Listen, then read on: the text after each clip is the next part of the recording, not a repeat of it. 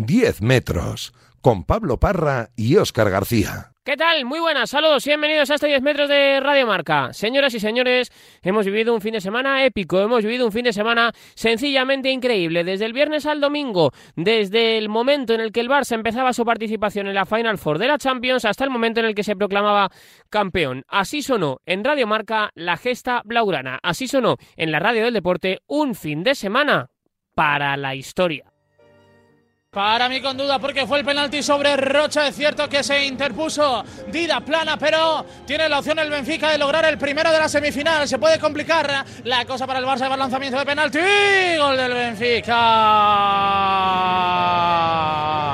Gol del conjunto luso. 19 minutos, 19 segundos para el final de esta primera parte. Y ya se adelanta el Benfica. Lanzamiento de penalti. Engañó perfectamente Rómulo era el lanzamiento que era finalmente que lo lanzaba Chiscala. Se adelanta el Benfica, que ya vence por 1-0 al Fútbol Club Barcelona. Qué pena, Pablo, porque acaba de marcar el Benfica el segundo tanto del partido. Ha sido un robo, ha sido un error en la construcción del juego del Fútbol Club Barcelona de fútbol sala. Se quedó solo Rocha, 70 a la espalda el brasileño. No falló Vini, no falló el Vinicius del Benfica. Punterazo por debajo de las piernas de Didac Plana. No me lo puedo creer, Pablo, porque Marcenio le dio al palo. No estaba el portero, no estaba Andrés Sousa en el contragolpe. Eso sí, espectacular. Vinicius Rocha, 70 a la espalda. Lanzó parodia plana, pero en el rechace siempre oportuno. Alfonso Jesús logra el 3 a 0. No me lo puedo creer. Esta sí que no se la merecía el Fútbol Club Barcelona.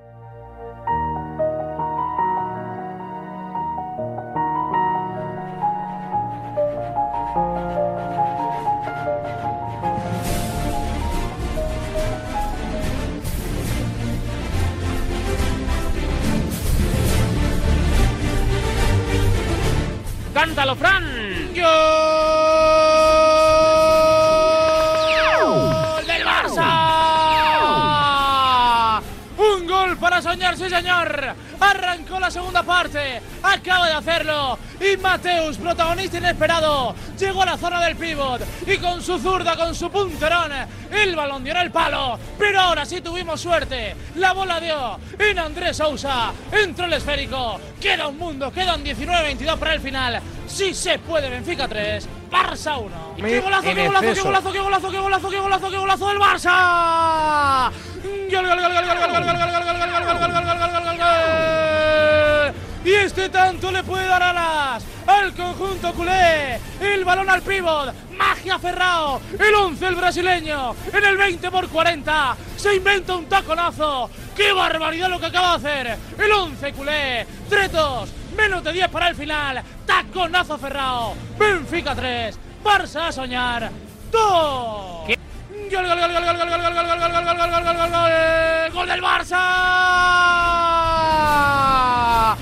Gol, gol, gol, gol, gol, gol, gol, gol, gol, gol, gol, gol, gol, gol, gol. Diego. La jugada de toda la vida del 7. A la izquierda. Se fue de su oponente. Se fue de Robinho. Tiró un punterazo. El balón dio en un atacante culé. Y con suerte ahora sí. El Barça igual a la semifinal. Benfica 3. Barça 3. El combinado culé viene el 7 a la espalda. A ver qué se inventa Diego. Ya ha provocado ese 3 a 3 en el luminoso. Viene Diego el tiro. ¡Gol! ¡Gol, gol, gol, gol, gol, gol, gol, gol, gol, gol, gol, gol, gol, gol, gol! ¡Gol, gol, gol, gol, gol, gol, gol! ¡Del Barça! Otra vez la jugada de toda la vida. El amague de Diego Zufo hacia el interior. Se fue de su par. Pierna derecha. No falla. Palo largo. El Barça que remonta. Benfica 3. Barça por el puesto en la final de la Champions. 4. Corre la última, aguántame Pablo, queda 20 para el final, Diego Zufo. Se va de su pala por la segunda, palo, gol del Barça. Gol, gol, gol, gol, gol, gol, gol, gol, gol, gol, gol, gol, gol, gol, gol, gol, gol.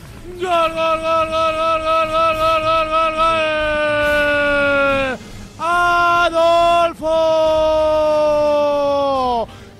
Que aparecer de nuevo. Diego Zufo, protagonistón de esta semifinal, la tenía en la izquierda. En la individual se fue de su oponente. Y al segundo palo apareció Adolfo, siempre con la caña puesta.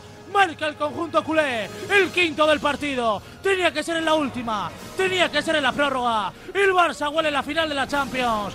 Gol de Adolfo, Benfica 4, Barça 5.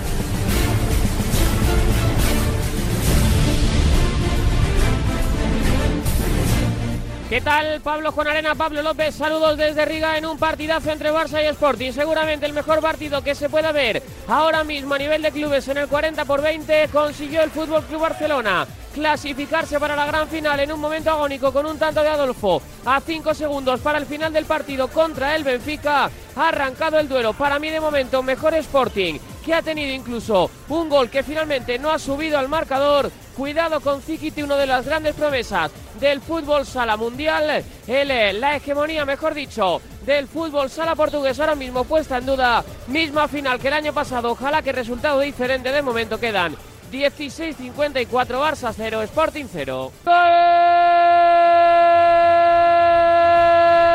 de Sergio Lozano. Metió la pelota en profundidad Guita. El guardameta del Sporting. La recuperó Didac. Buscó a Lozano, este aferrado. Dio en un jugador del Sporting, le cayó al capitán del Barça. Pica por encima de Guita. Marca el Barça. Marca Lozano que hace un año y medio estuvo a punto de retirarse y hoy marca en una final de la Champions. Séptimo gol en ocho partidos del posiblemente mejor jugador de lo que llevamos de temporada. Barça 1, Sporting 0. Gol del Barça. Gol, gol, gol, gol, gol, gol, gol, gol, gol, gol, gol.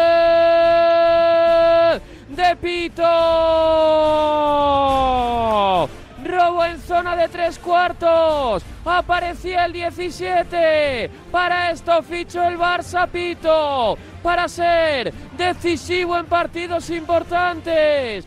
Bate a Guita. Dispara a media altura. Como el año pasado. No se nos puede escapar esta vez. Gol, gol, gol, gol, gol, gol, gol, gol, gol. El que faltaba Ferrao.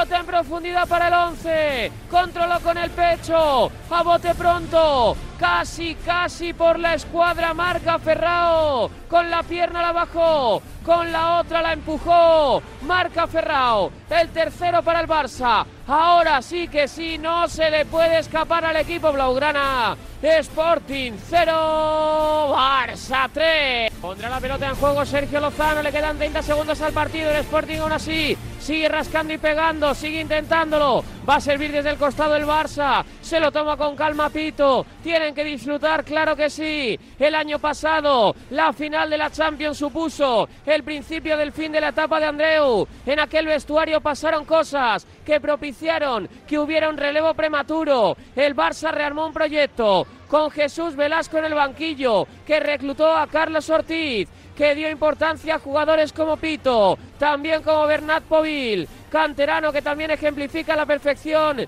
este Barça que cuenta en sus filas con Didac, con un hombre que soñó siempre con ser campeón, con André Coello, con Diego Clave en la semifinal, con Adolfo el hombre que metió el gol a falta de cinco segundos, con el mejor pívot del planeta Ferrao, con Miquel Feisás, con Povil, con Mateus, con un hombre que se llama Pito, con un hombre que se llama Marcenio, con Carlos Ortiz también y con Sergio Lozano, que hace cosa de un año y medio estaba pensando en retirarse del fútbol sala, que se había roto otra vez la rodilla, que se la había machacado, que estaba llorando en casa con su familia, rodeado de su gente, pero que tuvo ese clic, la capacidad para rearmarse. Le quedan cinco segundos al equipo culé. El Sporting que se peña en mancharlo. No tengo muy claro por qué. Pero se empeña en manchar esto. Iros ya, iros ya. Si ya está, si ya ha terminado el partido, va a acabar. Dos, uno. El Barça vuelve a reinar en Europa. El Barça es campeón del viejo continente. El Barça es campeón de la Champions. Lo ha vuelto a hacer Jesús Velasco. Lo ha vuelto a hacer el Barça. El conjunto culé se proclama campeón de Europa.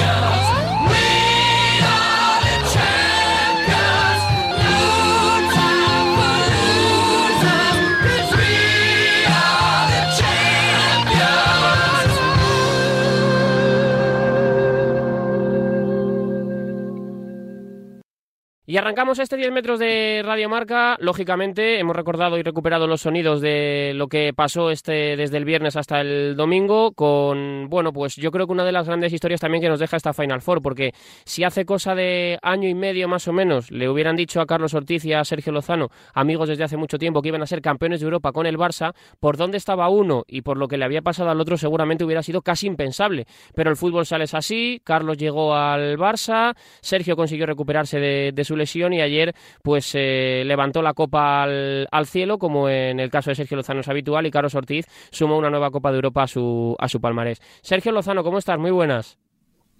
Hola, muy buenas. Carlos Ortiz, ¿cómo estás? Muy buenas. Buenas, Pablo. Muy bien, ¿qué tal? Bueno, lo primero, eh, enhorabuena a los dos, que imagino que por, eh, por, por, cómo ha sido el fin de semana y por cómo se ha dado todo, es, es, un día increíble este, este lunes y por ser campeones de Europa, que al final es muy difícil, Sergio, y, y oye, pues hay que dar la enhorabuena y alegrarse mucho por, por lo que habéis conseguido, que es una gesta muy importante. Sí, la verdad es que muy contento. Como tú bien has dicho, eh, ni Carlos ni yo hace un año y medio pensaríamos que seríamos campeones de Europa juntos eh, así que imagínate, eh, hemos intentado disfrutar esta, esta Final Four, como aquí que hice yo, me lo tomo como todo como si fuese lo último. Eh, y la verdad es que es un orgullo haberla ganado y, estar entre los elegidos que más Copa de Europa tenemos. Así que imagínate juntos. Carlos, enhorabuena a ti también, ¿eh?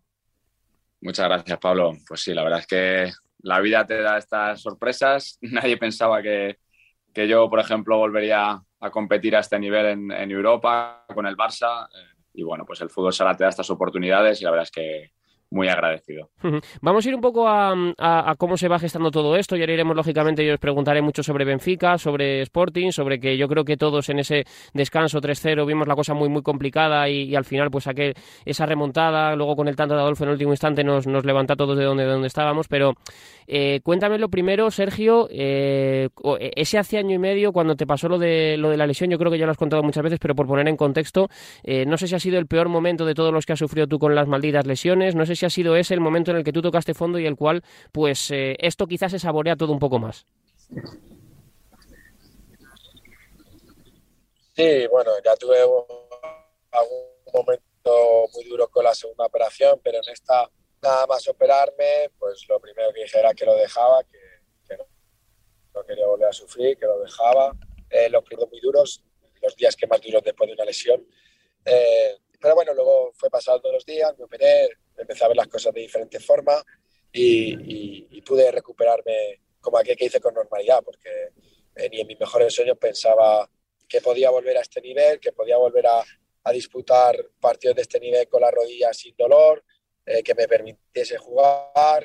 Eh, entonces, disfruto cada momento, cada viaje, cada entrenamiento, cada partido como si fuese el último, porque mi carrera deportiva así me la ha demostrado, así que intento aprovecharlo.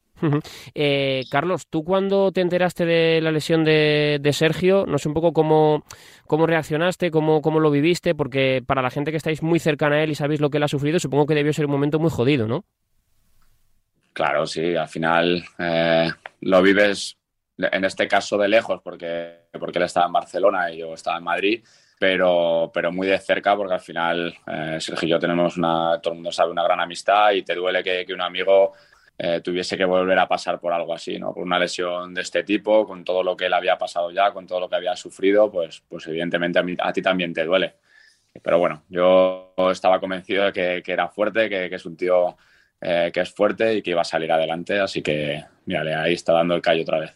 Pero, joder, por tu cabeza no sé, pasó, hostia, eh, claro, hablando con Sergio, imagino que unos días después de lo que había pasado, incluso él con esa posibilidad de, llegar a querer dejarlo, no sé, eh, Carlos, insisto, debió ser un momento fastidiado y decir, ostras, que, se está planteando cosas muy duras, que es dejar el fútbol sala, que, que todos sabemos para lo que Sergio significa el fútbol sala. Sí, yo hablé con él, yo creo que el mismo día o el día siguiente. Em, evidentemente, esos, momentos son muy duros, por tu cabeza tienen que pasar eh, millones de cosas y una de ellas es el, abandonar, el dejarlo y, empezar a pensar en otra vida. Pero, pero bueno, yo como te he dicho, yo siempre pensaba que Sergio es muy fuerte. Yo estaba convencido que al final iba a pelear por volver a jugar y, si le vuelve a pasar, que ojalá quiera y Dios no quiera, eh, volverá a pelear por estar. Yo estoy seguro que, él es luchador y, y ama el fútbol sala demasiado como para eh, permitir que una lesión eh, le prive de hacer lo que más le gusta. Eh, por fechas estoy pensando yo un poco, Sergio, que tú te debiste de enterar de que ibas a ser compañero de, Carlos, pues cuando estabas ultimando tu recuperación, ¿no? Todavía no habías podido volver a jugar, pero ya estabas en ese tramo de, de ir poco a poco entrenando, ¿no? Sí, yo me entero, bueno, él me lo dice, cuando se entera las noticias me dice que existe la posibilidad, eh, pero bueno, sí que es cierto que al principio pues lo relativizo un poco porque él sabe que ha tenido otras veces oportunidad de venir a Barça eh, y al final nunca se ha concretado nada. Entonces, ah, bueno, eh, no me voy a hacer ilusiones porque todavía queda y tal. pero evidentemente cuando me enteré que ya era mucho más real y que, iba a estar aquí, que, que, venía como aquí quizá a pasar reconocimiento, dije, hostia, que vamos a compartir equipo, vamos a ir un año juntos. Así que eh, fue un momento muy feliz porque como todos sabéis, tenemos mucha relación a nivel personal, eh, ya no solo en el equipo, entonces cuando estamos fuera, eh, estamos casi todo el día juntos y, intentamos disfrutar este año al máximo. Ojalá que puedan ser más, pero de momento este año. Carlos, tú fue una de las primeras personas a las que llamarías, ¿no? cuando ya supiste que todo se concretaba y todo se, hacía, Sergio, a decirle, oye, ponte bien pronto que, que voy para allá. Bueno, Sergio ha estado eh, pendiente en todo el proceso. De hecho, él fue la primera persona que, me llamó para preguntarme si, estaría dispuesto a, escuchar al Barça y a jugar en Barcelona. Entonces, él en todo momento ha estado eh, eh, al tanto de todas las negociaciones y de todo lo que se ha ido comentando con, el Barça para, para, venir a jugar a Barcelona y, por unas cosas o por otras nunca se había materializado, pero, pero esta vez, pues mira, pues por suerte eh, ha sido todo correcto, se ha ido, ha ido todo bien y, aquí estamos disfrutando juntos y ganando. O sea, la primera persona que te llama a ti eh, para fichar por el Barça es eh, Sergio Lozano, la primera. Sí, creo que sí. Bueno, a ver, Mati. como, como antes de... ¿Cómo? Que digo que un poco esto, tanto como llamar yo para ficharnos. No, no, no. No, simplemente al final, con la amistad que tenemos Sergio y yo, pues me, me, llamó y me preguntó, oye, Carlos, si surgiese esta posibilidad, ¿estaría dispuesto? Y ya está. Entonces, claro, yo le dije que por supuesto. Y una vez ya, ya después de eso, pues ya hablé con Andreu, que era el entrenador en ese momento, y, luego con el club. Sergio, ibas a decir. Sí, eso, que, que, no, que yo no ficho, que parece que a lo mejor puedo me pregunta, el primero fue Andreu, que todavía era el entrenador, y me dice que, oye, eh, ¿tú crees que Carlos querría venir un año al Barça? Me lo estoy planteando y tal. Digo, eh, supongo que sí, pero si quieres le puedo preguntar. Digo, al final tenemos amistad, le digo, te paso y ya habláis. Entonces, fue así. Eh, por esto me enteré el primero, pero luego ya, evidentemente, luego pasó con lo de Andreu y, y ya Carlos que te cuente cómo, cómo fue. Vale, entonces a partir de ahí, eso es el punto y seguido. Carlos, a partir de entonces, ¿cómo es? Bueno, pues yo la primera conversación la tengo con Andreu, que era el entrenador en ese momento. Eh, ni, siquiera hablamos de, del contrato ni de cómo sería, simplemente una aproximación, pero luego se enfría todo porque como el club eh, había ya tomado la decisión de que Andreu no sería el entrenador, pues se enfría todo mucho. Eh, en ese proceso yo empiezo a negociar con otros clubes, evidentemente, yo no iba a seguir en, París y tenía eh, otras ofertas de otros, de otros lugares. De hecho, a punto, eh, estaba ya a punto de firmar por un club de, Bélgica, por el Haregoik.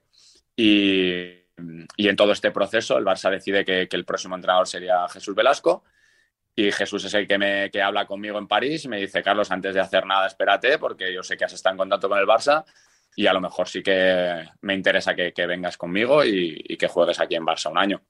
Y bueno, pues ya a raíz de ahí yo paralizo un poco todo lo que tengo y, llegamos a, la negociación, una buena negociación para, todos y, se cierra el fichaje. Y se cierra el, traspaso hacia, hacia el Barça, eh, Sergio. Y, ahí ya sí que dices, ya, ya, o sea, ya sí que sí, ya lo hemos cerrado, ya lo tenemos, ya por lo menos un año vamos a disfrutar juntos una temporada, ¿no? Sí, además cuando el reconocimiento le voy a buscar, vamos a cenar, en la cena pues estaba también mi mujer, como que no nos creemos que está aquí Carlos. La verdad es que contentos porque hemos sumado muchas experiencias personales y, el poder vivir un año y eso casi un año raro y diferente con el tema del europeo y mundial y no, no hemos podido centrarnos mucho en Barcelona, pero, pero bueno, la verdad es que intentando disfrutar al máximo y, como bien sabes, están saliendo las cosas a pedir de boca, así que imagínate. Claro, porque el entrenador que tenéis es eh, Jesús Velasco. Sergio, tú lo conocías desde hace mucho tiempo también, al igual que, Carlos, los dos habéis compartido vestuario con, con, él. Imagino que un poco por la experiencia que vosotros tenéis, eh, habéis sido parte muy importante para que el equipo pueda tener este rendimiento, ¿no, Sergio? Porque, y Carlos también lo sabe, Jesús siempre dice que su mejor temporada es la segunda. Joder, pues es que la primera ya, eh, es que si conquista la liga ya lo tiene todo. Bueno, yo creo que seguramente a él le haya ayudado que algunos de los jugadores que hemos estado les conozcamos de antes, tipo Carlos, Esquerriña, yo, eh, sepamos un poco su forma de trabajar. Eh, le ha ayudado. Evidentemente ha tenido muchos hándicaps, tema de selecciones, no ha podido apenas trabajar con el equipo. Y él, eh, si le preguntas a él en el fondo, sabe que su rendimiento a nivel de juego puede dar más y quiere dar más. Eh, eso demuestra la ambición que él quiere. Él no solo se conforma con ganar, él se conforma él quiere tener un estilo propio, él quiere eh, marcar el juego y, eso seguramente con estos años sea cuando, cuando sea capaz de, instaurarlo en el equipo. Esto Carlos sabe que está más años con él. Eh, al año que viene tendremos mucho más asimiladas sus ideas y, seguramente se vea eh, un, un, juego seguro mucho más vistoso. Esperemos que igual de exitoso, pero, pero bueno, por lo menos seguro que podremos entrenar mucho más. ¿Cómo es el segundo año de, Velasco y por qué dice él que es su mejor, Carlos? Bueno, él lo dice porque tiene un sistema de juego eh, peculiar y que, a los jugadores eh, en general nos cuesta un poquito coger su filosofía y sus ideas. Entonces, él necesita horas de entrenamiento, necesita que, el equipo trabaje junto, que, se coordinen de la forma que él quiere y, y, eso necesita tiempo. Por eso él siempre dice que su segunda temporada es la mejor. De hecho, esta temporada nosotros hemos tenido eh, fases de, la temporada muy buenas en cuanto a juego, que él estaba muy contento y muy satisfecho, pero sigue diciendo que, las horas de entrenamiento que estamos echando juntas son escasas entre europeo, mundial, viajes, lesiones y, competición, que apenas entrenamos juntos y eso él eh, lo echa en falta porque, como te digo, su sistema de juego necesita horas de entrenamiento. Em, para los dos, empiezo por ti, por ejemplo, Carlos, que, he terminado contigo esto último. Eh, ¿Cómo os tomabais esta Final Four, este momento de la temporada? Es cierto que al final la Copa de España también es un título que importa mucho porque es el fin de semana más bonito del fútbol sala en, nuestro país, es cierto que importa el día a día, pero al final una Copa de Europa es un cáliz diferente. Personalmente para ti, Carlos, yo recuerdo una conversación post partido contigo en la Copa de España que decías que, claro, esta la habías saboreado un poco diferente porque a lo mejor ya pensabas que no ibas a vivir otra. No sé si con esto te ha llegado a pasar, si de alguna manera te la tomabas un poco diferente, si la has saboreado incluso casi más y disfrutado más que otras, no sé. Cuéntame un poco cómo eran para ti las horas previas y cómo te la tomabas. La sensación era más o menos la misma que en aquel momento de la Copa de España. Yo ya tengo una edad y, soy consciente de que puede ser la última, puede que sí o puede que no, pero, pero es una posibilidad de que sea la última y, quería disfrutarla y exprimirla al máximo. Y, y, la verdad es que muy contento por, por, cómo ha salido todo a nivel de equipo, evidentemente, porque somos campeones y a nivel personal, porque porque me he encontrado muy a gusto. Hemos tenido el apoyo de nuestra gente en Riga, de, los, de los drags, de, los familiares de mi mujer.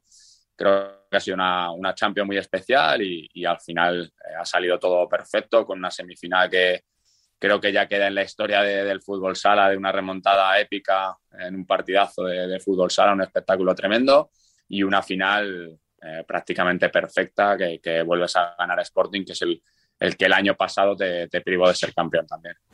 Eh, Sergio, ¿para ti cómo fue? Eh, todos tenemos a las redes sociales, eh, supongo que habrás visto muchos artículos de lo que había sido hace año y medio y lo que estaba siendo en este momento. ¿Has pensado mucho en, esta comparativa de lo que pudo haber pasado en un momento dado y ahora presentarte siendo uno de los jugadores más en forma seguramente del Barça en una Final Four? Bueno, la verdad es que tenía muchísimas ganas de, estas Final Four. el año pasado lo vi de la grada no pude ayudar al equipo, sufrí mucho, eh, nos pusimos 2-0 ganando, pero cuando la cosa se puso fea, creo que podía haber aportado ahí al equipo para haber conseguido. Y, pero sí que es cierto que, que este año pensaba que era distinta, pero también pensaba que, que no llegábamos en las mejores condiciones, eh, sobre todo a nivel de lesiones, eso es una realidad. Eh, estábamos sufriendo muchas lesiones. En los últimos partidos hemos estado jugando 6-7 tíos. En la Copa estuvimos justitos, Supercopa. Desde el europeo y el sudamericano hemos estado pues intentando eh, ir pasando los días y, tenemos la gran suerte de hemos ganado competiciones, pero no nos llegaba en nuestro mejor momento, como ha dicho Carlos, eh, en la temporada. Entonces, no era tan optimista, pero sin embargo, desde el primer día que empezamos a entrenar todos, con los recuperados, con, con Ortiz, uy, con Pito, con Ferrao, con Mateus, las sensaciones parecían que eran buenas, que, que, el equipo estaba jugando bien, eh, que estaba entrando bien, que podíamos llegar bien y, la verdad es que hemos demostrado que, que somos un equipo ganador, que, que queríamos esta copa porque, como ha dicho Carlos, se nos puso muy difícil en semifinales y, y, supimos darle la vuelta, que para mí ahí ha estado la clave de la Final Four. Eh. Luego, evidentemente, teníamos muchas ganas de ganar a Sporting, eh, nos salió todo muy bien y, la verdad es que muy contentos. Se escucha de fondo a, tu peque. Eh, Sergio, supongo que cuando uno es, es, padre, los éxitos incluso se llegan a saborear más, ¿no? O sea, yo creo que, que de alguna manera, pues oye, eh, se, se, hace de otra manera, se vive la vida de otra manera, ¿no? Sí, la verdad es que casi todos los triunfos ahora ya son para ella. La verdad es que ella me ha dado mucha fuerza, sobre todo en la última recuperación. Eh, solo pensaba en que, en que, ella me pudiese ver jugar, que, que, ella pues viese a su papá, que le encanta animar al Barça, Carlos lo sabe, que, que canta todas las canciones, es, vamos, una aficionada más. Y, y la verdad es que ella me ha dado mucha alegría y mucha fuerza para, para poder recuperarme. eh, Carlos, ¿qué se dijo, qué se hizo en el descanso del partido contra Benfica en las, semifinales para que salierais de la manera en la que salisteis en la segunda parte? No sé si incluso casi es un momento de jugadores, si fue algo de entrenador, si Jesús Velasco tocó muchas cosas tácticamente. Ahora que ya ha pasado, yo creo que se puede contar un poco qué hay detrás de la remontada contra Benfica. Bueno, pues hay muchas cosas. Hay un equipo que, que creía 100% que podía dar la vuelta y esa es la realidad. Eh, todo el mundo entró al vestuario eh, animando y diciendo que, íbamos a darle la vuelta y, hubo muchas cosas. Hubo una charla muy acertada por parte de, Sergio, que para eso por es eso, capitán. Claro, la, la, entrevista la estamos haciendo por Zoom, entonces por eso se estaba riendo un poco Sergio Lozano, ¿no? Porque fue él el que tomó la voz cantante, ¿no? Sí, para eso es el capitán y el, jugador que más años lleva en esta plantilla y, es el líder del equipo y, tuvo una charla yo creo que, muy acertada y, creo que, motivó al, grupo para, de verdad creer que podíamos darle la vuelta, más allá de luego de, la charla de Jesús, que fue por la misma línea y de todos los aspectos tácticos que teníamos que tocar para, para poder darle la vuelta al partido. Sergio, ¿qué dijiste? Ya te lo tengo que preguntar. Bueno, eh como ha dicho Carlos, no solo fui yo, todo el equipo estaba bastante concienciado que podíamos dar la vuelta, pero, pero sí que quise hacer hincapié que los mejores equipos eh, se veían en las malas situaciones, no cuando la cosa iba bien. Eh, y esta era una situación muy jodida y que pasase lo que pasase, defendíamos un escudo que, que tenemos que representar, que teníamos que, ir más, que ser más intensos, que si el compañero hacía mal, nosotros teníamos que, intentar ayudarle y que, y partiendo de la base intenta ganar esos duelos eh, sería la única posibilidad de, remontar. Y, la verdad es que no sé si surgió efecto, pero nos ayudó también el gol tempranero de Mateus, eh, que nos hizo creer. Eh, luego hubo otros jugadores que estuvieron sublimes, Diego, o sea, hubo mucha gente que estuvo espectacular, Adolfo que metió el último gol, o sea, se juntaron muchas cosas, pero evidentemente creo que todos creímos en que, en que podíamos ser capaces y que, podía ser histórico dar una vuelta una semifinal de Champions 0-3. Yo cuando marco Adolfo, Carlos, me acordé, eh, porque te enfocó también a ti la, imagen cuando lo estabas celebrando, de la semifinal que tuviste,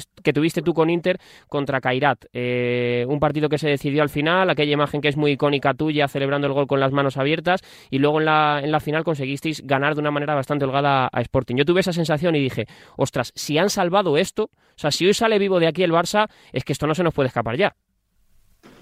De hecho, antes de jugar esta Final Four, hablaba, con Sergio en la habitación y digo, me recuerda mucho a, esta Final Four en la que nosotros jugábamos contra Caera, conseguíamos remontar y, por el otro lado iba Sporting, que jugaba en teoría con un rival mucho más asequible, que era el, Rabato de, Hungría, que, se había colado una Final Four eh, y, nadie, y nadie esperaba que fuese a darle guerra. Y igual pensábamos que habíamos tenido también mala suerte en el sorteo, que ellos iban a llegar descansos a la final y que, y que por el otro lado nosotros nos teníamos que pegar con un equipo mucho más fuerte y, la final iba a ser más difícil. Y al final eh, prácticamente han sido competiciones eh, paralelas, nosotros hemos tenido que pegar con un gran equipo en semifinales, ellos lo han tenido mucho más fácil contra Access porque venían muy mermados. Y, la, final se otra vez perfecto con un partido... Eh, un partidazo de todo el equipo y con un resultado bastante holgado. ¿Qué sentiste tú, Sergio, personalmente cuando viste a Adolfo meter ese gol a falta de dos, tres segundos o cuatro para, para el final del, del partido? Buah, fue una alegría inmensa porque eh, lo tuvimos cerca, eh, tuvo un doble penalti para, para, adelantarnos, no pudimos, al final metió el gol Diego, nos empataron de por todo el jugador, cuando habíamos hecho lo más difícil, ese mazazo de decir, hostia, nos han vuelto a empatar, eh, que lo teníamos todo y sin embargo el equipo se creyendo. Entonces cuando metió Adolfo fue una, fue una sensación de decir, ha, sido, ha, ha, habido justicia porque merecíamos mucho más que, que, que Benfica pasar a la final y, y mira, eh, fue una alegría inmensa. Recuerdo todo el equipo metidos en el campo, en la pista, celebrando ese gol y pensando 17 segundos. Esto no se nos puede escapar. Así uh -huh. que. La bomba, ¿no? Sí, sí, fue apoteósico. Y, y, y, es normal. Eh, pregunto, ¿y ¿sabíais? O sea, ya por la cabeza me imagino que pasarían los penaltis, ¿no? O sea, más o menos tendríais. ¿Ibais a tirar los dos penalti? Yo seguro. No. Yo soy lanzador, al final eh, más o menos hay tres, cuatro lanzadores que siempre suelen ser los mismos eh, y luego hay otros jugadores que también los pueden tirar, pero depende del partido, pero normalmente yo siempre tiro en tandas, es verdad que a veces se metido, a veces se falla, pero siempre tiro y, y mira, eh, Carlos a lo mejor también lo hubiese tocado. la verdad es que no, no, tengo problemas, si tengo que tirar tiro, pero yo entiendo que hay eh, mejores lanzadores que yo, la verdad. Hombre, no, estás mal, o sea, no tiras mal, quiero decir, Carlos. Yo firmaría no. tu golpeo, ¿eh? no, no tiro mal. Y de, de hecho, muchísimas tandas de penaltis y casi siempre con acierto, pero, pero entiendo que hay jugadores con muchísimo más gol que yo y que, en ese sentido creo que son más, más, acertados que yo, la verdad. eh, ¿Cómo fue los, los instantes previos a, la final contra, contra, contra Sporting? Es decir, en esos cafés que, tomáis, no sé, si incluso charla de, de, amigos más que de compañeros de, de vestuario, Carlos, eh, se empezaba, empezabais a hablar de, hostia, macho, con las veces que nos hemos pegado nosotros en un campo, ahora juntos, remando, que podemos ser campeones, tenemos enfrente un equipo como Sporting que, incluso por, por lo que decía antes Sergio, por cómo se llegaba, porque vosotros veníais mermados un poco por las lesiones y, demás, casi se le ponía por delante en la carrera de, de, ser favorito contra, contra el Barça, pese a que a lo mejor por, por plantilla seis vosotros mejores, no sé. ¿Cómo fueron esas conversaciones de las que se puedan contar y saber que hubo antes de la final? Bueno, eh, a ver, nosotros éramos conscientes de que teníamos eh, muchas opciones. Yo no te voy a mentir, yo creo que tanto Sergio como yo eh, pensábamos que teníamos mejor equipo que ellos, que teníamos mejor plantilla. Eh, como ha dicho Sergio, las semanas anteriores éramos un poquito más pesimistas, pero la última semana de entrenamiento fue muy buena, con todos los jugadores recuperados y viendo el nivel que estaban creo que, nuestro grado de optimismo subió mucho. Y una, eh, una acción clave de Pani Varela en, en, semifinales que para nosotros dijimos, hostia, eh, pierden un jugador muy importante, ya no solo lo que puede aportar él, sino también que da descanso a Merlín, eh, es un jugador ofensivo muy importante para ellos y, y ahí también eh, veíamos que nuestro potencial con respecto a ellos aumentaba eh, considerablemente. Sergio. Pues si te digo cómo nos levantamos los dos destrozados, sin habiendo dormido poco, eh, o sea, ¿qué te iba a decir? ¿Qué te diga Carlos? Nos levantamos y digo, qué mal he dormido, entre el calor, el no sé qué, tal, eh, la tensión supongo inconscientemente de, de, la final, o sea, fue todo un poco... Pero es verdad que, como ha dicho Carlos, eh, la expulsión de Pani a ellos yo creo que les, les hizo creer un poquito menos y a nosotros dijimos, bueno, pues uno menos que, tienen para jugar. Evidentemente son un auténtico equipazo, pero creo que si nosotros estamos bien en circunstancias normales, a priori somos, eh, tenemos quizá arriba esa diferencia de, de que marca la calidad. Eh. Tenemos jugadores que marcan la calidad, o sea, marca la diferencia en cualquier momento. Eh, Pito, Ferrao, Diego, Adolfo, mucha gente que, que Mateus, que es capaz de, de en cualquier acción desequilibrar y en ese sentido, si igualamos el nivel de intensidad que tienen ya no solo Sporting, sino Benfica, eh, ahí es donde podemos empezar a ganar nuestra final. Evidentemente, si no vamos a su nivel competitivo eh, y a nivel permisivo que, que, los árbitros pues permiten mucho, entonces ellos en eso se saben manejar muy bien porque están acostumbrados en su liga. Eh, si, no, si no lo igualábamos, nos iban a ganar, como nos pasó con España, nos pasó el año pasado. Eh, y, y en ese sentido lo igualamos y al final, pues la calidad de los jugadores de arriba decidieron. ¿Cuándo te viste tú campeón de Europa, Sergio? ¿En qué momento? Visualizándote mucho, mucho tiempo atrás, imagínate. Pero no, pero digo, digo en el partido. En el partido cuando metió gol Ferrado 3-0 eh, y veía que los siguientes cinco minutos, no es que no nos, no nos hiciesen gol, es que no nos crearon muchas ocasiones, que estuvimos bien, seguimos atacando. En ese momento dije, estamos haciéndolo bien, eh, ahora eh, creo que no se nos va a escapar. Más que nada por un tema de sensaciones, de que no te estaban agobiando, no te estaban tirando muchos disparos, no, no estabas teniendo esa sensación de decir, hostia, es que nos pueden meter gol en cualquier momento. Evidentemente en una acción, claro que te pueden meter gol. Pero el equipo se le veía como que quería la pelota todavía. Entonces, cuanto más tuviésemos la pelota nosotros, menos iban a tener tiempo ellos para poder eh, meternos un gol. Eh, Sergio, yo creo que un poco todos sabemos lo que supuso que el año pasado la final no la consiguieseis ganar contra Sporting, que al final es un cambio también en el, en el equipo, que, ahí pues empezó esta nueva etapa con, Jesús Velasco y el final de, Andreu. Yo creo que fue una final con, con consecuencias importantes. Eh, volveros a encontrar en la final y ganar de la manera en la que lo hicisteis para los que estabais el año pasado, quizá para Carlos no tanto porque él no estaba, pero fue una manera de decir, nos hemos quitado esta espinita que, que tenemos después de cómo, se, cómo pasó todo durante y después del partido, incluso para ti también de no haberla podido jugar. Hombre, los días posteriores y los momentos posteriores del partido, todo el mundo tenía la sensación de que habíamos dejado una oportunidad muy grande de ser campeones de Europa y que no sabíamos si íbamos a volver a tener esa oportunidad, porque si te das cuenta, nosotros llegamos al playoff de liga como llegamos y ganamos como ganamos, eh, sufriendo cada eliminatoria y, y, nadie pensaba que podíamos ganar la liga. Entonces, ya no es que no hubiese podido jugar este Copa Europa, es que eh, a saber si hubiese tenido otra oportunidad. Entonces, los días posteriores estábamos dolidos y, jodidos, entre comillas, porque pensamos que se nos escapó una oportunidad muy buena. Entonces, este año tenía claro que si jugamos contra Sporting eh, podía pasar cualquier cosa, pero el equipo iba a saber lo que, lo que le pasó el año pasado y, y no iba a volver a cometer el mismo error. Eh, Carlos, y tú por, por las veces que ya has quitado a Sporting títulos, eres consciente de que a ese pabellón igual no te van a volver a dejar entrar nunca más, ¿no? bueno, también, yo que sé, al final ellos también nos han quitado Europa y Mundial eh, con Portugal hace nada. Sí, pero digo, digo concretamente, concretamente el Sporting. O sea, es que cada vez que han jugado contra ti ha sido ir al dentista. Bueno, sí, también ha habido de todo también. Nos dejaron fuera también de alguna Final Four. Eh, justo antes de ganar las dos Champions seguidas, fueron ellos los que nos dejaron fuera de la Final Four. O sea que el deporte es así. Una veces eh, vas, vas, para arriba y ganas, otras veces no hay que, hay que asumirlo y ya está. Y me quedan dos preguntas eh, rápidas. Sergio, para ti que has levantado esta Copa eh, de, Europa, eh, supongo que desde hace un tiempo levantar un trofeo siempre es muy especial porque siempre lanzas ese beso al, cielo.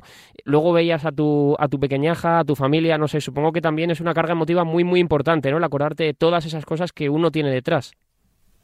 Bueno, te voy a decir algo, no sé si alguien se dio cuenta, pero yo antes del partido me puse a ver unas cosas que tenía en el móvil, unos recuerdos, me hizo eh, tener una carga emotiva grande.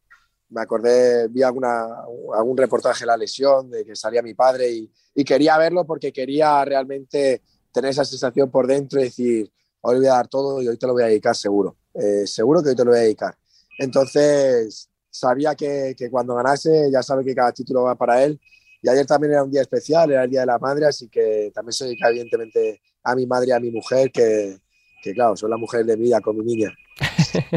y, yo quería preguntaros también eh, cómo ha sido la foto con la Copa de Europa de, vosotros con, las familias que también os, lleváis. Supongo que esa es una de las que quedan guardadas junto a todos los viajes que habéis hecho juntos, ¿no? O sea, una foto también muy chula y muy bonita viajes las que se están pegando las jefas, que no veas este año. De viaje en viaje van. Sí, algo, algo me ha llegado, algo me ha llegado de la Copa de Jaén, que no se lo pasaron mal y tal. Pero, pero no sé, supongo que es también un momento muy, muy chulo, ¿no? El veros allí todos juntos. Sí, al final, igual que Sergio y yo tenemos una, gran amistad, pues nuestras mujeres también eh, son muy amigas desde hace mucho tiempo y para ellas también es un año eh, muy especial el poder disfrutar juntas de, de, todos estos viajes, de todas estas competiciones. Siempre eh, aunque eran amigas, eran rivales y cada una animaba a su, a su marido, pero, pero mira, ahora por fin animan las dos a lo mismo y se alegran los dos por, por el mismo título. Vale, y ahora para terminar y cerrar, eh, os voy a pedir que le hagáis una pregunta el uno al otro. Eh, empiezo por ti, Carlos, que te tengo a la vista. ¿Qué pregunta le harías a, a Sergio Lozano que no haya hecho yo y que no le hayan hecho nunca o que creas tú que pueda ser un buen titular? Ostras, está, estás a pillar, ¿eh? Em, eh, ¿Por qué cambiaste, por qué tardaste tanto en cambiar de zapatillas? Buah, qué. Bueno, pues mira, te voy a decir, cuando me recuperé ahí después de la pequeña lesión que tuve, la verdad es que empecé a meter un montón de goles. Llegamos a la Copa y metí goles. Pero las zapatillas de la Copa, lo prometí, se lo regalé a un chico. Entonces cambié porque ya me tocaba y tal, con unas que era una cosa distinta. Pues de que me las puse, nada, gafao, gafao, eh, fallando, tal, tal. Y llegué antes de empezar la final, cojo las zapatillas y bueno, no sé si se puede decir, pero dije, a tomar por culo las zapatillas, que estas no meten ni un gol. Y las tiré al, otro lado del vestuario y me puse unas nuevas prácticamente. Y dije, estas van a meter hoy gol. Y claro, Carlos con la cachondeo, pues, estábamos ahí diciéndolo, así que, pero bueno, muy bien. ¿Y tú para Carlos, Sergio?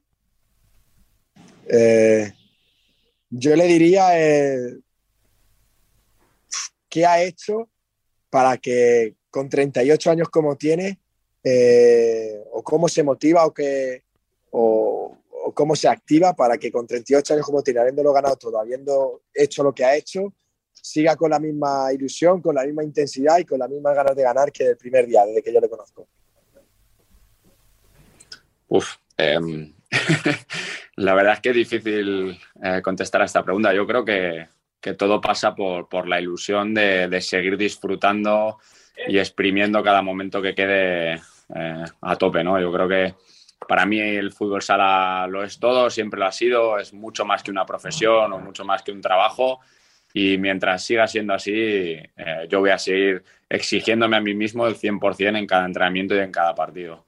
El, día que yo pierda la ilusión por jugar y, y, las ganas de ir a, un entrenamiento, a un viaje, a un partido, eh, tendré claro que ese es el día que hay que, en el que se acaba todo. Y de momento no ha pasado, ¿no?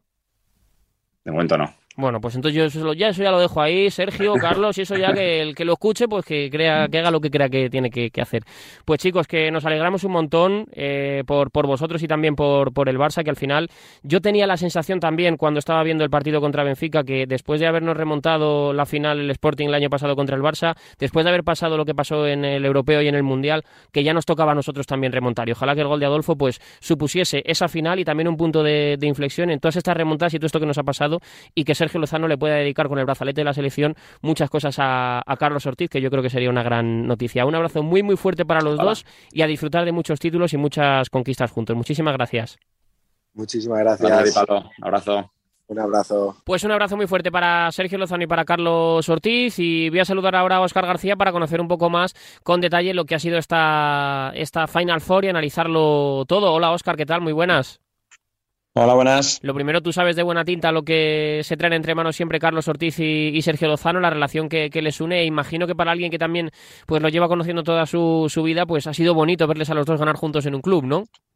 Sí, yo creo que es un título muy especial para los dos, además por todo lo, por todo lo vivido, por toda la trayectoria, no solo porque los dos lo vivan juntos, que bueno, ya en la selección han tenido algún título juntos, pero por la trayectoria vital de cada uno, Sergio Lozano después de las lesiones, después de estar hace un año como él dice, en muletas y pensando que estaba más cerca de la retirada que de seguir, pues para él es un título muy especial. Para Carlos Ortiz, que pasó ese año en Francia, que parecía que ya pues, se alejaba de la élite y que a su edad eh, tener la oportunidad de esto, de, vivirlo con el Barça de volver a ganar un gran título, pues también es muy especial. Y para los dos juntos y para las familias que, que en Barcelona pues están prácticamente conviviendo todos los días, pues es algo pues muy bonito, yo creo que con mucho significado para los dos y que los dos lo recordarán de forma especial. Además, eso, poniéndose en el top de campeones de Europa, cuatro títulos para cada uno, empatando a Gabriel y lo único que Sergio con la peculiaridad de que es el único que lo ha conseguido con, un solo club, con el Barça. Que es muy difícil hacerlo con el, con el mismo equipo porque tienes que coger generaciones que mm. vayan ganando tiempo tras, tras tiempo. Oscar, em, si te parece, vamos a analizarlo primero las, las semifinales porque desde luego que tiene mucho que, tocar porque es una realidad que el Barça eh, contra el Benfica en, la, en los primeros 20 minutos dejó muy malas sensaciones. Es decir, yo creo que quien más, quien menos, vimos que le iba a costar mucho darle la vuelta al partido. Sí, fue un partido muy extraño en el que Benfica fue superior en, esa primera parte, fue superior prácticamente en casi todo y el Barça no le salía. Tuvo además esa pizca de, mala suerte de que cuando no estás metido en el partido pues no te acaba de salir las cosas y sí que parecía que el partido se le escapaba. Fue eh, un muy mal arranque de partido con un Benfica muy enchufado, con Benfica muy eh, ganando duelos directos, ganando con Vinicius Rocha, eh, ganando en el pivot, no acaba de estar cómodo Ferrao del todo, y eso que emparejado con Nilsson era superior, pero no, acaban de encontrar esa conexión en el Barça y en esa primera parte, en esos primeros 20 minutos con el 3-0 sí que parecía todo muy complicado, pero sí que es verdad que, que la final es el Barça, que esto es fútbol sala, que lo recordaba ayer Jesús Velasco después de la final, que un, gol puede cambiar mucho la dinámica del partido, que ellos tenían el ejemplo de, la final del año pasado del Barça contra el Sporting, que iba ganando 2-0 el Barça al descanso, y eso lo supo aprovechar el Barça. Tuvo, pues no sé si la fortuna o el acierto de que prácticamente los 30 segundos de la segunda parte consiguió ese 3-1, al final ya ponerte a dos goles es muy poca distancia, y a partir de ahí yo creo que el Barça hizo una segunda parte muy buena, una prórroga muy buena, y eso hizo que, se acabase llevando la victoria. Verdad que fue apurado, que fue a falta de 17 segundos el gol de, de Adolfo, pero sí que es verdad que en ese momento, a partir de ese momento, el, el Barça fue mucho mejor. Fíjate que es un poco curioso, eh, Oscar, el hecho de que con los portugueses en, el fútbol sala recientemente había pasado justo lo contrario, ¿no? Siempre España se había ido adelantando, hablo en general, tanto en clubes como, como en selecciones, se había ido adelantando y después ellos habían sido los que habían sido capaces de no perderle la cara al partido. Eh, cuando terminó el encuentro contra, contra Benfica eh, del Barça, yo dije, ostras, a ver si esto puede suponer un punto de inflexión en todos los niveles, ¿no? En que podamos volver a empezar a ser nosotros los eh, dueños del viejo continente y luego tener también esa proyección mundial que, bueno, al final hay veces que son golpes y momentos de suerte, muchos equipos la, tienen y el Barça lo tuvo en esas semifinales y ojalá que sea extensible al fútbol sala español. Sí, puede ser. Eh, tiene que ver, pues eso, con la competitividad, con la confianza y incluso el, Sporting lo llevó el año pasado, yo creo que a un, a un límite payor, porque yo creo que el Barça fue superior paciente no solo la primera parte, sino 30 minutos de partido. Y esta vez sí que en el descanso cambió radicalmente el partido. Pero sí, yo creo que tiene mucho que ver con eso, con la confianza en sí mismo, con el saber que, bueno, que puedes ir por debajo, pero que tienes tiempo, que puedes remontar. Y esa confianza del Barça, pese a que es el primer año de, Jesús Velasco, yo creo que la tiene muy, muy metida. Eh, Jesús Velasco el primer día de la pretemporada lo dijo, tengo la mejor plantilla del mundo. Ayer lo volvió a decir después de, después de la final. Y claro, cuando tú tienes un entrenador que te manda ese mensaje, pues es la confianza de, bueno, voy perdiendo, pero somos los mejores, o por lo menos te crees que, estás al nivel de los mejores y tienes la confianza para poder remontar y para no venirte abajo. Y eso es lo que hizo el Barça. No, no perdió la fe en ningún momento y a partir de ahí fue creciendo y se llevó el premio. ¿Te parece que tácticamente cambió mucho el equipo? O sea, ¿le das una explicación pizarrera al, al cambio o es algo de mentalidad? Mm, yo creo que siempre tiene que haber un poco. Yo eh, supongo, sí que defendieron mejor a Vinicius que a Rocha, que en la primera parte fue una pesadilla, que en la segunda no estuvo tan así. Yo creo que en la segunda eh, Ferrao ganó más duelos, eh, consiguieron encontrar mejor esa conexión con Ferrao para que tuviera más claridad en los, en los uno contra uno. De hecho, el, gol de tacón es un poco por ahí, porque él viene de, viene de alguna acción, de alguna dejada y entonces es ir cambiando cosas. Y yo creo que, que, sí, siempre tiene que ver un poco con eso. Y sobre todo yo creo que sí tiene que ver mucho con la mentalidad. Y que ese gol, nada más empezar la segunda parte es, es muy importante. Porque si ese 3-0 se atasca un poco más, te metes ya minuto 25, minuto 30 con ese 3-0, ahí sí que hubiera sido más complicado porque quizá hubieran entrado más las prisas. Yo creo que en ese sentido el Barça supo, supo tener paciencia. Y yo creo que además esa fuerza mental eh, también lo consigue cuando da la vuelta al partido, cuando se pone por delante y le empatan en la primera jugada de portero jugador. Yo creo que tiene que mucho que ver esa fortaleza mental. Es decir, después de todo lo que remaba, ahora me voy a empatar, pues fue como tranquilidad, quedan 10 minutos y en esos 10 minutos vamos a sacarlo esa fue un poco la, sensación, ¿no? Que al final el equipo tenía que, seguir peleando y, luchando y sobre todo ese gol de Adolfo, Oscar, que lo comentábamos con él después del partido incluso, que si no hubiera sido gol casi que poco menos que era penalti, pero que ostras, al final él tuvo que competir hasta el final y yo creo que también es una reivindicación. Ayer lo decíamos durante la retransmisión, a veces yo tengo la sensación de que porque Adolfo no sea un futbolista que, que haga lambretas, elásticas, caños, no sé, que, que que se infravalora un poco lo que es este jugador y a mí me parece que es uno de los mejores del planeta, si no top 5, top 10, pero me parece un, jugador con una trascendencia tremenda en, cualquier equipo en el que juegue. Sí, aporta muchísimo, aporta muchísimo en la densidad misma, el estar en pista, su forma de jugar, su forma de correr, digamos, la forma de presionar. Yo creo que arrastra mucho el equipo, además es un jugador que, que tiene muy buena lectura del juego y que es muy listo. Al final, Habíamos visto que venían los dos goles de Diego con su jugada de siempre, con la jugada saliendo de banda hacia adentro, así consiguió los dos goles. Claro, eh, ya el Benfica vio la, vio la, intención, le cierran la salida por dentro y entonces Diego sale por fuera y la jugada de Diego está muy bien, pero claro, también hay que saberlo leer, también hay que saber que hay que ir a, ese segundo palo, a ese segundo palo Y yo creo que Adolfo está muy listo y al final, cuando estos jugadores aparecen siempre en los momentos claves, es por algo, ¿no? Muchas veces dicen, no, pues siempre aparece ahí, eh, llega y casi siempre es Adolfo. Eh, pues siempre es Adolfo, por algo será. Y yo creo que sí que es un jugador que es muy importante y sí que eh, supone lo que es para el, para el Barça el tener esos jugadores. Al final, si tú miras en conjunto hasta Final Four, pues Diego fue el gran protagonista del primer partido con esos dos goles y con la asistencia, Adolfo con ese gol, en, el, en la final Sergio Lozano aportando el gol, Pito que aparece, Ferrao que mete el golazo, Dida que deja la portería cero y marca y al final es un ramillete de jugadores que lo que hace que, este Barça vuelva a estar otra vez en lo más alto. Pues sí, desde luego que, que sí, se clasificó en la final, en las semifinales contra Benfica y llegó a la final contra, contra el Sporting, Oscar. ¿Te esperabas este partido que, planteó Jesús? Al final da la sensación de que Jesús Velasco es un poco el anti-Sporting, ¿no? Porque es capaz de, de, maniatar a un equipo con, una, con un arsenal tremendo de, gente, de efectivos y de, y de jugadores.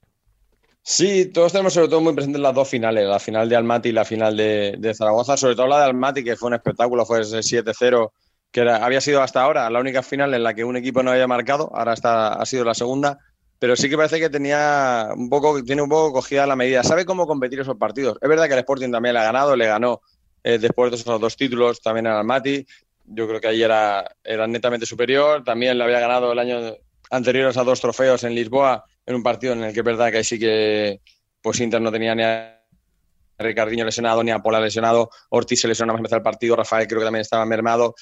A él le y le ganó 1-0 nada más, pero sí que es verdad que yo creo que, Jesús Velasco sabe leer muy bien esos partidos y que en esos momentos claves lo sabe hacer. Yo creo que sabe encontrar el punto de cómo competir al equipo. Eh, también él derrotó al Kairat, al todopoderoso Kairat, con, con Higuita supo leer cómo ganar, cómo ganar ese equipo y yo creo que ha sabido cómo leer a este, cómo ganar a este Sporting.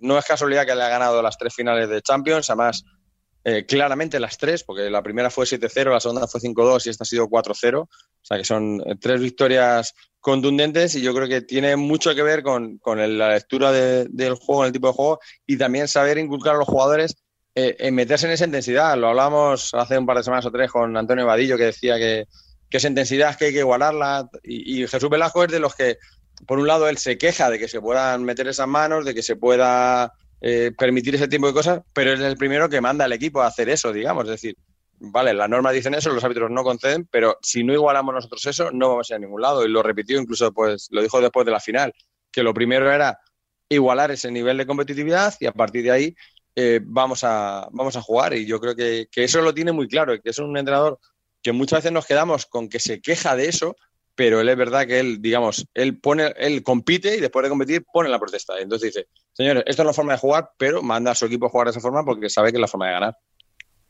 Y eso es, eso es cierto, ¿no? Yo creo que una de las claves también de Jesús Velasco es que es capaz de adaptarse a cualquier eh, circunstancia y que yo creo que este año, eh, primero sabático y después en París, le ha venido muy bien también a él para, para poder observar y ver, Oscar, eh, sin tener el día a día y la obligatoriedad de tener que inculcar algo a sus jugadores, ¿no? Que seguro que habrá visto un montón de partidos de Inter y seguro que también pues ha empleado más tiempo en cómo, por ejemplo, manejar el juego con el portero jugador, porque vimos al Barça también en determinados momentos utilizar a Didac. Yo creo que casi más para descargar y relajar y descansar e intentar enfriar un poco algunos momentos calientes de, del Sporting que para hacer de, de Dida con un arma realmente ofensivo, aunque también tuvo algún disparo peligroso, pero no sé, yo creo que ahora es un entrenador todavía más rico de lo que era en, Inter.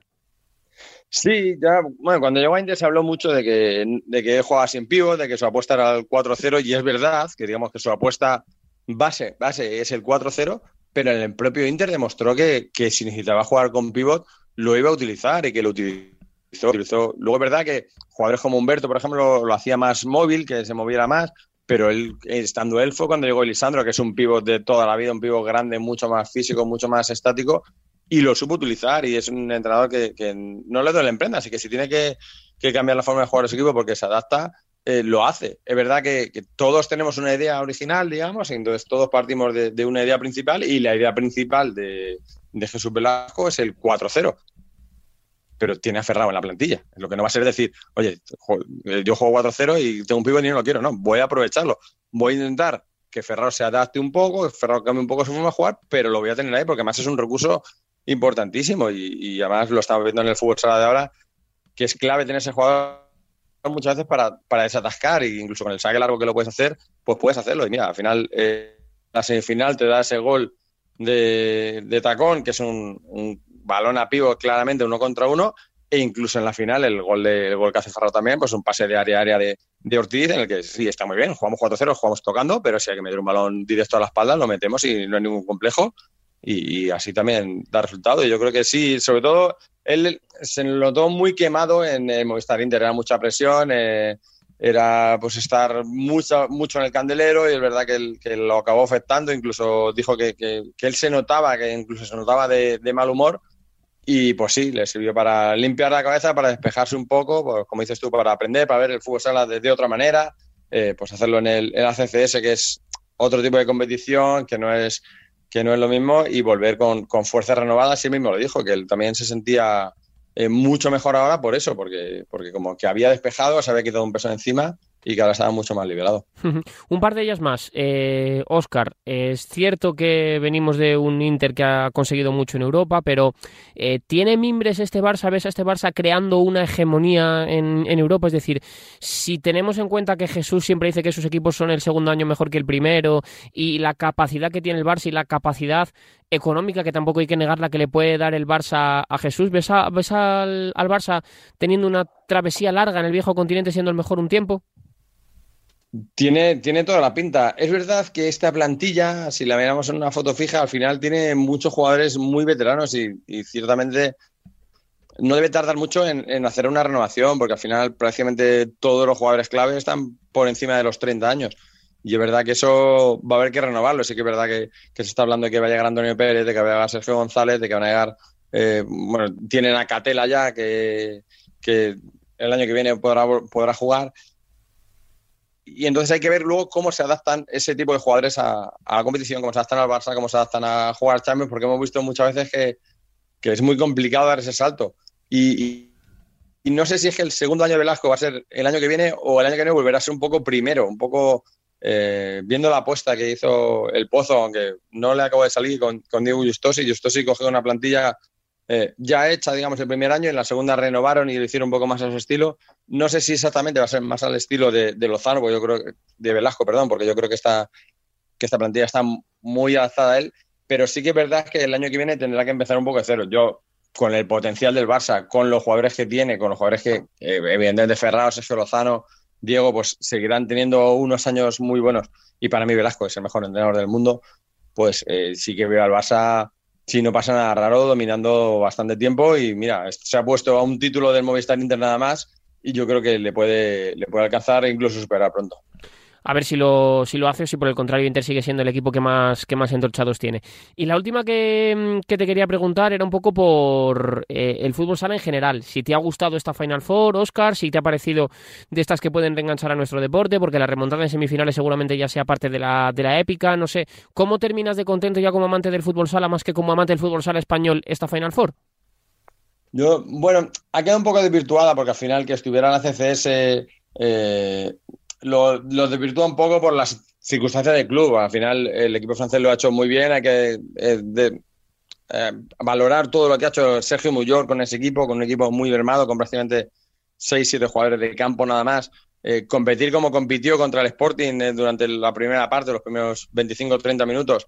Al final, el Sporting es un equipo muy superior y ganó ciertamente sin apretar mucho al acelerador y al final yo creo que ese partido quedó un poco desdibujado, pero sí que es verdad que los dos del Barça, tanto la semifinal tan épica con esa remontada como la final, eh, mostrando esa solidez, yo creo que se ha visto un fútbol sala divertido, se ha visto, se ha visto muchos recursos, se han visto muchas formas de jugar y yo creo que, que estamos en la buena línea. Venimos de una Copa de España que había sido la más goleadora, pues no sé si en los últimos siete o ocho años, yo creo que hemos visto una, una Copa Europa en la que los equipos no han racaneado, porque incluso la CCS, que era el, el, pues el, más, el más flojo, la Cenicienta, que además a los cuatro minutos ya se pone por debajo, eh, tampoco apostó por meterse atrás y, y, romper el juego. Yo creo que, que también hizo una, una propuesta atractiva, sabiendo que, conociendo su inferioridad, pero yo creo que hemos visto equipos que van a competir y equipos, equipos que van para adelante. Yo creo que, que, en ese sentido sí que tenemos que ser optimistas. Pues ojalá que, que, así sea y ojalá que siga elevando el nivel de nuestro fútbol sala. Oscar, como siempre, es un placer, un abrazo muy grande. Un abrazo. Hasta aquí llega este 10 metros de Radio Marca. La semana que viene más en la sintonía de la Radio del Deporte.